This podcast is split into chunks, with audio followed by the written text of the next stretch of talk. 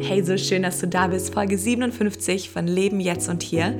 Ich freue mich sehr. Ich freue mich immer auch von dir zu hören, wenn ich Nachrichten bekomme, Feedback, Anregungen, Ideen, Kritik, egal wie. Ich freue mich, wenn ich weiß, wer so auf der anderen Seite von diesem Mikrofon sitzt und diesen Podcast auch genießt, davon profitiert und vielleicht auch herausgefordert wird, hoffentlich ermutigt und inspiriert wird.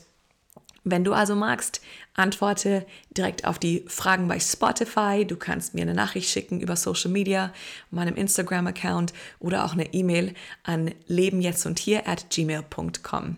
Ich liebe es, von dir zu hören. Hier gleich zu Beginn. Am Ende dieser Folge, bleib unbedingt bis zum Ende dabei, habe ich was ganz Besonderes. Vielleicht kriegst du einen Rap von jemand richtig Besonderem, jemand richtig Coolem. Wer weiß, was passiert. Bleib auf jeden Fall dabei. Heute ist Teil 3 und vorerst der letzte Teil von dieser Reihe, die ich gestartet habe zum Thema Wortfest, wo wir biblische Geschichten anschauen und wir werden bestimmt das mal wieder tun, auch jetzt in den nächsten Wochen und Monaten. Aber für jetzt will ich erstmal diese Serie abschließen. Wir haben im Teil 1 das Buch Esther angeschaut. Mit meiner Freundin Shannon zusammen kamen wir ins Gespräch. Das letzte Mal, der zweite Teil, da ging es um die Geschichte von meinem herzigen Samariter. Und heute will ich von einer epischen Liebesgeschichte erzählen. Und diese Geschichte fasziniert mich jedes Mal, wenn ich die Bibel lese. Ich mache so einen Bibelleseplan durch. Einmal im Jahr gehe ich dann durch alle Bücher in der Bibel durch und komme natürlich immer recht am Anfang zu dieser Geschichte, weil sie sich im ersten Buch Mose befindet. Erste Buch Mose. Das ist das erste Buch in der ganzen Bibel. Und gerade diese Bücher im Alten Testament sind oft richtig vollgepackt mit interessanten, manchmal merkwürdigen, herausfordernden augenöffnenden äh, Geschichten. Und wir sind im Kapitel 24. Und die Geschichte ist eben diese Liebesgeschichte von Isaac und Rebekka, beziehungsweise wie Isaac überhaupt zu Rebekka kommt. Wie kam das, dass Isaac Rebekka dann zur Frau nehmen konnte? Und diese Geschichte ist wirklich besonders und man kann, glaube ich, echt viel aus dieser Geschichte auch rausnehmen und lernen. Und ich gebe ein bisschen einfach Background, ein bisschen Geschichte ähm, um dieses Erlebnis, wie sie sich kennengelernt haben, drumherum. Und zwar ähm, findet man hier in Vers 1 zum Kapitel 24 gleich eine kurze Einleitung. Und zwar, die Geschichte geht los mit Abraham war mittlerweile sehr alt geworden. Er war schon alt, als er Isaac bekommen hat, aber jetzt ist er so richtig alt. Und der Herr hatte sein Leben gesegnet und ihm in jeder Hinsicht Gutes getan. Das ist hier Verse 1 und 2 vom Kapitel 24.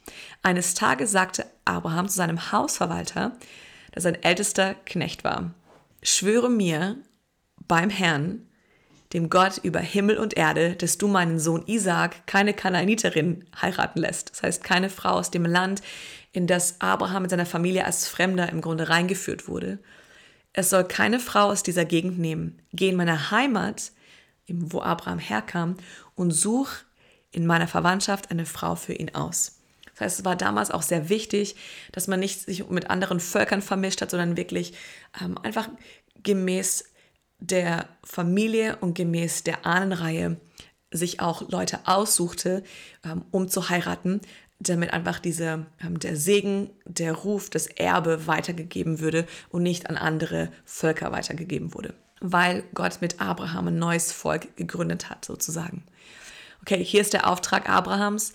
Hey, Elisa, hey, mein Knecht, such bitte eine Frau für meinen Sohn. Vers 5 fragt dann der Knecht, dieser Elisa fragt ihn, und was ist, wenn die Frau nicht mitkommen will? Was ist, wenn ich da hingehe und ich sehe eine Frau und ich denke, das würde passen, aber sie will nicht mitkommen? Und dann sagt er in Vers 8, wenn die Frau nicht mitkommen will, dann bist du nicht mehr diesen Schwur gebunden. Aber niemals darfst du Isaac in meine Heimat zurückbringen. Auch hier wieder, Gott hat gesprochen, dass ich dich zu einem großen Volk machen werde in einem fremden Land. Deshalb nicht mehr in die Heimat zurück, sondern in dem fremden Land sollt ihr euch niederlassen und ausbreiten. Natürlich, der Knecht macht, was er ihm gesagt hat, was ihm aufgetragen wurde. Er belud zehn Kamele, wertvollen Geschenken und ist nach Mesopotamien in die Stadt, wo auch die Familie Abrahams, von Abrahams Bruder war, von Nahor, die hat dort gelebt und der Knecht geht dahin und sagt, okay, mal schauen, mal schauen, wie das wird. Auf jeden Fall kommt er an den Brunnen kurz vor der Stadt und hat erstmal seine ganzen Kamele dort lagern lassen. Es war gegen Abend, wo dann die Frauen rauskamen, um Wasser zu schöpfen. Es ist abends, er hat eine lange Reise hinter sich mit den ganzen Leuten, den ganzen Kamelen. Er sucht nach der Frau. Und was tut ein Mann, der nicht weiter weiß? Er betet zu Gott. Sagt er, ach Herr, in Vers 12, du Gott meines Herrn Abrahams, betete er, sei gut zu meinem Herrn und erfülle seinen Wunsch. Bitte lass doch meinen Plan gelingen. Ich stehe hier am Brunnen und gleich kommen die Mädchen aus der Stadt, um Wasser zu holen. Ich werde eine von ihnen fragen, hier kommt sein Masterplan, ob sie mir zu trinken gibt. Wenn sie dann antwortet, natürlich, trink nur, ich will auch deinen Kamelen Wasser geben, dann bin ich überzeugt, dass sie es ist, die du für Isaac ausgesucht hast. So weiß ich, dass du den Wunsch meines Herrn erfüllt hast. Okay, er spricht jetzt zu Gott und sagt, hier ist mein Plan, zeig mir, dass du mit mir bist und dass du mir hier Gelingen schenkst. Kaum hatte er das Gebet zu Ende gesprochen. Oh, ich liebe das. Er hat es kaum zu Ende gesprochen gehabt. Da kam auch schon ein Mädchen aus der Stadt mit einem Wasserkrug auf der Schulter und füllte ihn am Brunnen. Es war Rebekka, die Tochter Betuels und Enkelin Milkas, der Frau von Abrahams Bruder Nahor. Hammer. Hier ist also die Familie, zu der er eh wollte. Und es kommt ein Mädel aus dieser Familie zu dem Brunnen. Und die Beschreibung von Rebecca, sie war sehr schön und unverheiratet. Als sie die Stufen am Brunnen wieder hinaufstieg, ging der Knecht rasch auf sie zu und bat sie um einen Schluck Wasser. Und jetzt die Antwort von Rebecca. Natürlich, Herr, antwortete sie, nahm sofort den Krug von den Schultern und gab ihm zu trinken. Und dann sagte sie, ich will auch deinen Kamelen Wasser geben, bis sie sich satt getrunken haben. Sie goss das Wasser aus ihrem Krug in die Tränkrinne, lief zum Brunnen und schöpfte so lange, bis alle Kamele genug hatten. Das ist so verrückt. Das waren viele Kamele und viel Wasser. Ich habe hier einen Bericht online gefunden, wo es heißt, das Tränken der Kamele war harte Arbeit. Es war eins, den Durst Eliesers zu löschen, und es ist was ganz anderes, den Durst von zehn Kamelen zu löschen, die gerade eine lange Reise über eine Distanz von 800 Kilometern hinter sich haben. Wenn wir genau lesen, dann musste Rebecca auf Stufen zum Wasserloch herabsteigen, den Krug befüllen, den Krug hinauftragen und in einen Trog schütten. Wie viel Durst haben wohl Kamele? In 15 Minuten kann ein Kamel nämlich 200 Liter Wasser trinken. Aber hier hat es ja nicht nur um ein Kamel, es waren 10 Kamele. Selbst wenn wir davon ausgehen, dass die Kamele nicht die Maximalmenge tranken, so war es dennoch viel und für Rebecca harte Arbeit. Und sie hat das Ganze freiwillig gemacht für einen fremden Mann. Und er hat sie nur um einen Schluck Wasser eigentlich aus ihrem Krug gebeten. Sie hatte so eine krasse Dienstmentalität, so eine Haltung zu dienen. Und sie war eine starke Frau. Das war sehr, sehr viel Wasser, viele Liter Wasser mit diesem Krug, Stufen runter, Stufen hoch und wieder schöpfen und wieder und wieder und wieder. Was für eine krasse Frau. Der Knecht, Vers 21 heißt es dann, wenn wir zurückgehen zur Bibel, schweigend stand der Knecht daneben und beobachtete sie. Das ging eine ganze Weile. Stell mir nur vor, wie das von außen ausgesehen haben muss. Er war gespannt, ob der Herr sein Gebet erhört hatte und seine Reise erfolgreich sein würde. Nachdem sie natürlich mega beeindruckt hat, all das erledigt hatte, fragte sie dann, okay, wer ist dein Vater? Wie sieht es mit deiner Familie aus? Wer ist das so? Und plötzlich findet er raus, no way, das ist genau die Familie, zu der ich geschickt wurde. Die Rebecca ist nach Hause gelaufen, zu ihrer Mutter hat alles erzählt, was vorgefallen war. Und das Coole war, dass sie auch diesen Elisa, diesen Knecht, eingeladen hat. Sie hat ihn eingeladen und gesagt, hey, komm doch mit zu meiner Familie. Wir haben genug Platz für die Kamele. Wir kümmern uns um dich. Sei doch unser Gast. Und das macht er dann auch. Er kommt, wird reingebeten und bekommt im Haus alles, was er braucht. Und jetzt erklärt er dieser Familie alles, was vorgefallen war. Er erzählt die ganze Geschichte, das Wunder, was passiert war, wie Gott ihn dahin geführt hatte, wie Rebecca reagiert hatte und bittet dann im Grunde die Familie, gebt eure Rebecca, dem Sohn Abrahams, zur Frau. Und die Familie, nachdem sie diese ganze Geschichte gehört hat, war einfach überwältigt und die konnten nicht anders als natürlich zu glauben, dass Gott im Spiel war. Er hatte seine Hände hier im Spiel, er war auf jeden Fall am Vorbereiten und sie konnten auch nicht anders als zusagen. Aber jetzt ging es darum, wann gehen sie los? Der Elisa war so, let's go, wir drehen um und wir, wir ziehen los, wir gehen zurück. Ich habe meine Aufgabe erfüllt, let's pack up and leave. Lass uns zusammenpacken und losziehen. Und die Familie war gar nicht ähm, glücklich darüber. Die waren so, nein, lass uns unsere Rebecca noch ein bisschen bei uns. Schon okay, wenn sie geht, wenn es der Zeitpunkt da ist, aber eigentlich würden wir sie gerne noch ein bisschen bei uns behalten und ähm, sie noch etwas genießen, bis wir uns von ihr trennen müssen. Sie riefen Rebecca herbei und fragten, bist du einverstanden, heute schon mit diesem Mann fortzuziehen? Und hier Rebeccas Antwort, die mich an eine Antwort erinnert von einem jungen Mädel, die von einem Engel besucht wurde, der ihr gesagt hat, du wirst schwanger werden vom Heiligen Geist und du wirst den Retter dieser Welt in diese Welt bringen. Und dieses Mädchen, Maria, hat genau gleich reagiert wie auch Rebecca. Und im Grunde war, ja, ich bin bereit. Ich bin bereit dazu. Und das ist ihre Antwort gewesen. Ja, das bin ich. Diese Bereitschaft von ihr, dieses vorbehaltlose Folgen der Stimme Gottes, dem Ruf Gottes, ist wirklich bewundernswert. Nicht ein, ach, ich will noch ein bisschen bleiben, mit meinen Freundinnen Zeit verbringen, ich muss mich doch um Dinge kümmern, sondern wenn das von Gott ist, will ich dabei sein. Und wenn Gott mich gebrauchen würde und was in meinem Leben tun will, dann bin ich ready. Du kannst dich auf mich verlassen, ich bin dabei. Also ziehen sie los. Sie hat auch noch ein paar Leute mitgenommen und dann heißt es in Vers 62, Isaac wohnte zu der Zeit im Süden des Landes. Er kam gerade zurück von dem Brunnen, den Namen Brunnen des Lebendigen, der mich sieht, El Roy, das ist die Jahreslosung für dieses Jahr, trägt 53 und machte abends noch einen Spaziergang, um nachzudenken und zu beten. Hier muss ich kurz was dazu sagen. Das ist wohl eine wundervolle Angewohnheit, einen Spaziergang zu machen, um nachzudenken und zu beten. Das will ich dir auch voll ans Herz legen. Geh mal raus, vom Computer weg, vom Handy weg, mach mal einen Spaziergang, um nachzudenken und zu beten. Es denkt sich einfach besser in der Natur. Und da sah er auf einmal, Isaac, wo er am Denken und Beten ist, wie Kamele kommen. Auch Rebecca hatte Isaac entdeckt. Ihre Reaktion. Schnell sprang sie vom Kamel herunter und fragte den Knecht, wer ist dieser Mann, der uns da entgegenkommt? Hm, sie hat schon Gefallen an ihm gefunden. Er ist der Sohn meines Herrn, antwortete er. Also, Girl, das ist dein zukünftiger Ehemann. Sie verhüllte sich ihr Gesicht mit dem Schleier. Der Knecht erzählte Isaac den Verlauf der Reise. Und Isaac brachte Rebekka in das Zelt, in dem seine Mutter gelebt hatte, und er nahm sie zur Frau und gewann sie sehr lieb. And the rest is history. Auf jeden Fall gibt es da noch einen ganz langen weiteren Teil von ihrem Leben und auch Herausforderungen und Ups and Downs, Höhen, Tiefen, Drama und auch wieder Schönes. Aber einfach nur zu diesem Punkt. Ich liebe an dieser Geschichte so viele Dinge. Das eine, was ich liebe, ist die Tatsache, dass Abraham nicht einfach gesagt hat, ach, wir nehmen jetzt den einfachen Weg, such dir einfach eine Frau aus, ist in Ordnung. Sondern er hat Gottes Prinzipien Folge leisten wollen.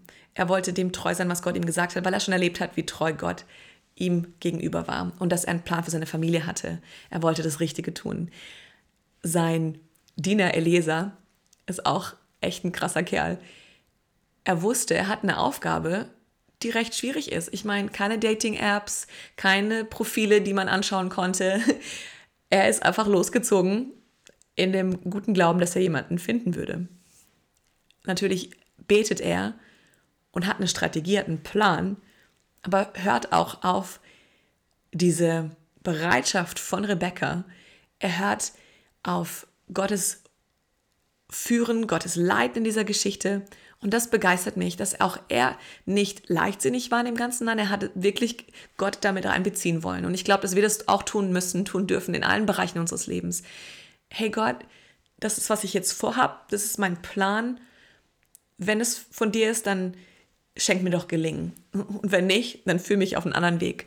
Und das ist so genial, wie dann Rebecca ankommt und ihre Dienstbereitschaft, ihr Herz, ihre, ja, ihr, ihr dienendes Herz ihre Bereitschaft, hart zu arbeiten und nicht nur das Nötigste zu tun, jemandem einen Schluck Wasser zu geben, weil er um einen Schluck Wasser gebeten hat, sondern sie macht noch viel mehr. Sie geht weit über das hinaus und kümmert sich auch noch um diese Tiere.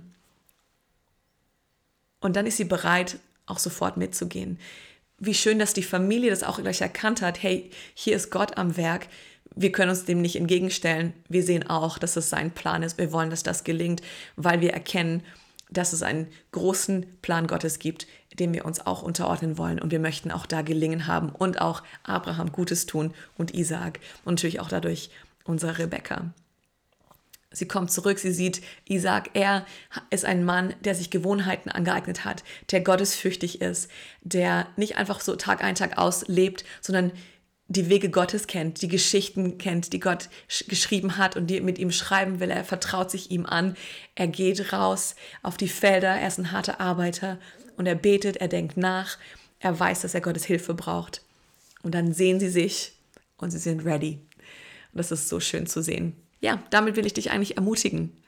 Egal vor welcher Herausforderung du gerade stehst, egal ob du ähm, im Geschäftlichen keinen Plan hast oder einen Plan hast, aber du weißt nicht genau, ist es der Plan, der Gott gefällig ist oder nicht, bring es vor ihn. Alles, was du dir vornimmst, bring es vor Gott und sag, Herr, zeig mir den Weg. Lass uns uns nicht auf unseren eigenen Verstand verlassen, sondern all unsere Wege ihm anvertrauen und er wird uns den richtigen Weg zeigen. Das ist ein Versprechen, was Gott in seinem Wort gibt. Und dann lass uns bereit sein, Menschen um uns herum zu dienen.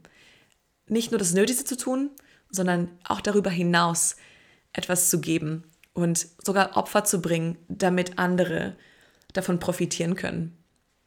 Das ist wunderschön, eine attraktive Eigenschaft für jeden Menschen. Und dann lasst uns bereit sein, uns nicht Gottes Weg, Gottes Wirken in den Weg stellen, sondern bereit sein, das zu tun, dahin zu gehen, mit den Menschen zusammenzuschließen, ähm, die Orte zu verlassen oder an Orte zu gehen oder an Orten zu bleiben, so wie er es uns zeigt und nicht unser eigenes Ding durchzuboxen. Und lasst uns treu sein mit dem, was er uns anvertraut. Lasst uns gute Mitarbeiter sein. Ich denke an diesen Knecht, an diesen Diener, Elisa. Er hat treu den Auftrag seines Herrn befolgt und hat davon so profitiert. Und wir profitieren heute davon. Heute sind wir Nutznießer. Wir sind gesegnet durch diesen Segen Abrahams. Und weil wir jetzt auch eingepfropft sind in dieses Volk, wir dürfen jetzt heute davon profitieren. Also so viele Lektionen, so viele Geschenke, die hier drin verpackt sind. Und ich will dich ermutigen, lies mal die ganze Geschichte. Lies mal, von mir ist auch das ganze erste Buch Mose. Die Schöpfung, wie Gott Himmel und Erde gemacht hat, den Menschen geschaffen hat und dann die ersten Menschen, die ersten Familien und die ganzen äh, Entwicklungen und Höhen und Tiefen, Herausforderungen, all das. Wir sind heute, wo wir sind, aufgrund natürlich all der Menschengenerationen, die vor uns gelebt haben. Und das Geniale ist, dass wir jetzt zurückschauen können auf diese Geschichten und wir sehen durch das Kreuz hindurch auf diese, auf diese Geschichten. Wir sehen durch Ostern, was Gott gemacht hat und was er ermöglicht hat. Wir müssen nicht mehr Opfer bringen, wir müssen nicht mehr Tiere schlachten, wir müssen nicht mehr versuchen, irgendwie an Orte zu gehen, um Gottes Stimme zu hören. Er lebt jetzt in uns Gläubigen, die wir an Jesus Christus glauben und uns unser Leben ihm anvertraut haben. Und du darfst jetzt heute seine Stimme hören und ihn kennen und mit ihm leben. Das ist einfach das Beste überhaupt. Und hey, wenn du dich von herausfordernden Situation gerade befindest, lass mich dich ermutigen mit dem Rap von meinem guten Freund Micha. Okay, Gott. Du weißt, womit ich struggle und was mich bedrückt. Diese eine Sache. Gott, bin ich verrückt oder bin ich schwach? Bin ich ein Versager? Lacht der Feind über mich und sagt, haha, schon wieder reingefallen in meine kleine Falle. Ich hab doch vorgenommen, es nicht mehr zu tun. Gott, ich schnalle nicht, warum mir das immer wieder passiert. Ich bin es nicht würdig, Gott mein Leben präsentiert. Das eines Menschen, damit sich selbst zu kämpfen hat und zeigt, was Versuchung aus Menschen macht, wenn man sich der Lust hingibt, willentlich, obwohl man tief im Innern denkt, das will ich nicht. Und die Frage in meinem Gedankengang, ob ich nach dem Hinfallen aufstehe, nur um nochmal hinzufallen, fühl mich wie versklavt, komm nicht davon weg, hab zwar Werte, doch werf sie in den Dreck. Ich bin wütend auf mich selber, weil ich das einfach nicht hinbekomme. Hundertmal hingefallen, hundertmal neu vorgenommen, Buße tun heißt umkehren, ja ich weiß, es tut mir leid, wie oft habe ich Buße getan, doch es ist ernst gemeint. Mein Kind, du bist nicht länger ein Sklave, egal was Leute dir sagen. Ich bin für dich ans Kreuz gegangen, um deine Lasten zu tragen, so lass mich helfen. Dort, wo du selbst nicht ausreichst, aka in your whole life. Damals warst du arm, jetzt bist du reich, dank meiner Barm.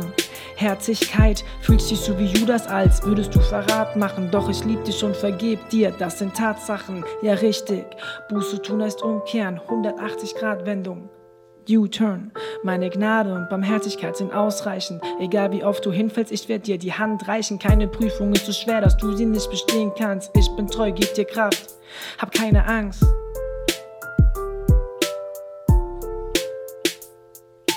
Schönheitsideale von heute und wie sie aussehen, geben mir das Gefühl, so kann ich nicht rausgehen. Ich entspreche nicht der Norm und nicht der Maß, weil was dagegen tun ist, nervt mich enorm. Das war's, schon in den Spiegel und seh, was ich an mir nicht mag. Würd mich gern durch deine Augen sehen, aber es ist so hart. Gott, es tut mir leid. Gott, warum ist es so? Gott, warum kann ich mich nicht anschauen und bin einfach froh? Gott, wie für meine Gedanken und auch Gefühle. Sieh, ob ich auf dem falschen Weg bin und führe mich zurück auf den Weg, der zum Leben führt. Durchforscht du mein Herz, Herr, denn dir gebührt Lob und Ehre in Ewigkeit. Erhobe mir Hände, du malst ein Bild über mich und findest deine Art lit, so einzigartig und denkst nicht, ah Mist, hier bin ich ausgerutscht. Ah, das macht jetzt nichts, aber Gott sag mir nochmal, was denkst du über mich? Ich muss die Wahrheit nochmal hören und sie mir dann tief einprägen, weil zu viele Lügen auf mich einreden. Meine Gedanken über dich sind so zahlreich wie die Sandkörner, ausgesprochen wertvoll. Diamantwörter, so viel Potenzial in dir drin. Original, wie Da Vinci's, Mona Lisa oder das Sandmal. Nur du bist wertvoller, kannst das, was sonst keiner kann. Nämlich du selbst sein, so wie ich dich geschaffen hab. Du bist in dieser Rolle unersetzbar, ein Unikat. Im Leib deiner Mama habe ich dich damals geformt. Du entsprichst genau meiner Maß und auch meiner Norm. Schau, das ist, was ich denke, gemacht durch meine Hände. Oh, meine Liebe für dich, mein Kind, findet kein Ende. Keiner kennt das Bild besser als der Künstler selbst und du scheinst ein Teil von meiner Schönheit in die Welt. So cool, oder? Micha, danke vielmals für deinen Rap, für deine Kunst. Du bist ein genialer Wortschmied und so ein Ermutiger. Hey, ich hoffe, diese Podcast-Folge hat dir gefallen. Ich hoffe, du bist inspiriert und nimmst was mit. Ich würde es lieben, wenn du diese Folge mit jemandem teilst und mir auch Feedback gibst, was hat dir gefallen, was hat dich angesprochen, worüber würdest du gerne hören.